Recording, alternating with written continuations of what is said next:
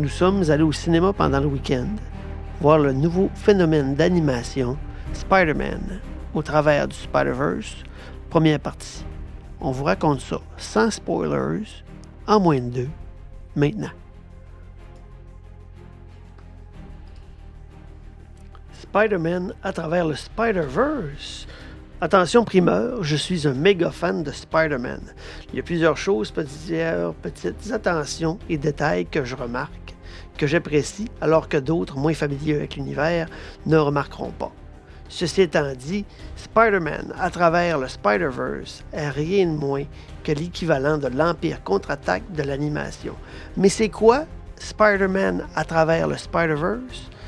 C'est Miles Morales qu'on retrouve deux ans plus tard, le Friendly Neighborhood Spider-Man de Brooklyn, qui se réunit avec Gwen Stacy et il est catapulté à travers le multivers, où il rencontre une multitude de Spider-Man en charge de protéger leur existence.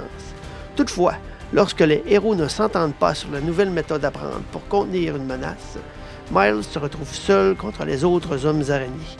Il devra vite redéfinir ce que veut dire être un super-héros pour sauver les gens qu'il aime.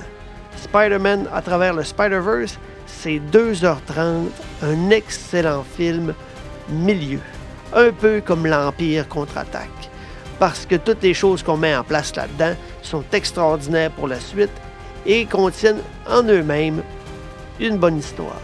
Lorsque George Lucas a sorti en 1980 L'Empire contre-attaque, les attentes étaient très élevées. Le film précédent, La guerre des étoiles, avait gagné une multitude de prix. C'est le cas ici avec ce film-là. Le film Dans le Spider-Verse a gagné l'Oscar de l'animation en 2018 et encore une fois, on revient avec un style d'animation qui décoiffe. Tellement qu'à un certain moment donné, pendant le film, il y a tellement de Spider-Man, tellement de couleurs, qu'on est un peu surchargé.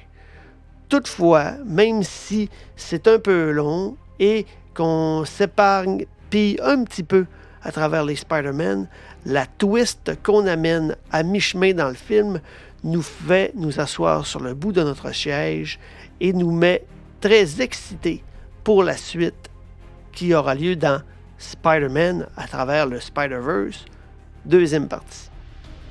Spider-Man Across the Spider-Verse et Spider-Man Beyond the Spider-Verse, qui sera la dernière partie en anglais, se traduisent assez similairement en français pour à travers le Spider-Verse, première et deuxième partie. Bref, Spider-Man à travers le Spider-Verse, première partie, et la façon dont ça se termine, dont on laisse nos personnages principaux dans l'angoisse et le tumulte, nous feront vite penser à Han Solo dans la carbonite. C'est un peu long, c'est un peu much, mais je vous invite fortement à aller voir Spider-Man dans le Spider-Verse, qui est maintenant sur Netflix, le film de 2018. Et si vous aimez et vous allez adorer, c'est certain que vous soyez un fan de Spider-Man ou non. Je vous dis, courez au cinéma pour aller voir Spider-Man à travers le Spider-Verse. Première partie, vous ne le regretterez pas.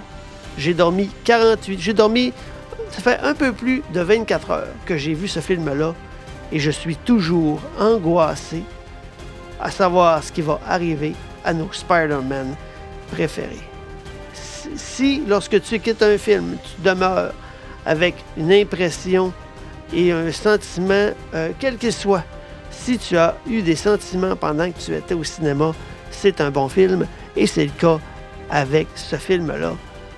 Allez-y, vite, Spider-Man à travers le Spider-Verse, je le répète encore une fois, première partie, c'est à voir absolument, c'est à voir maintenant.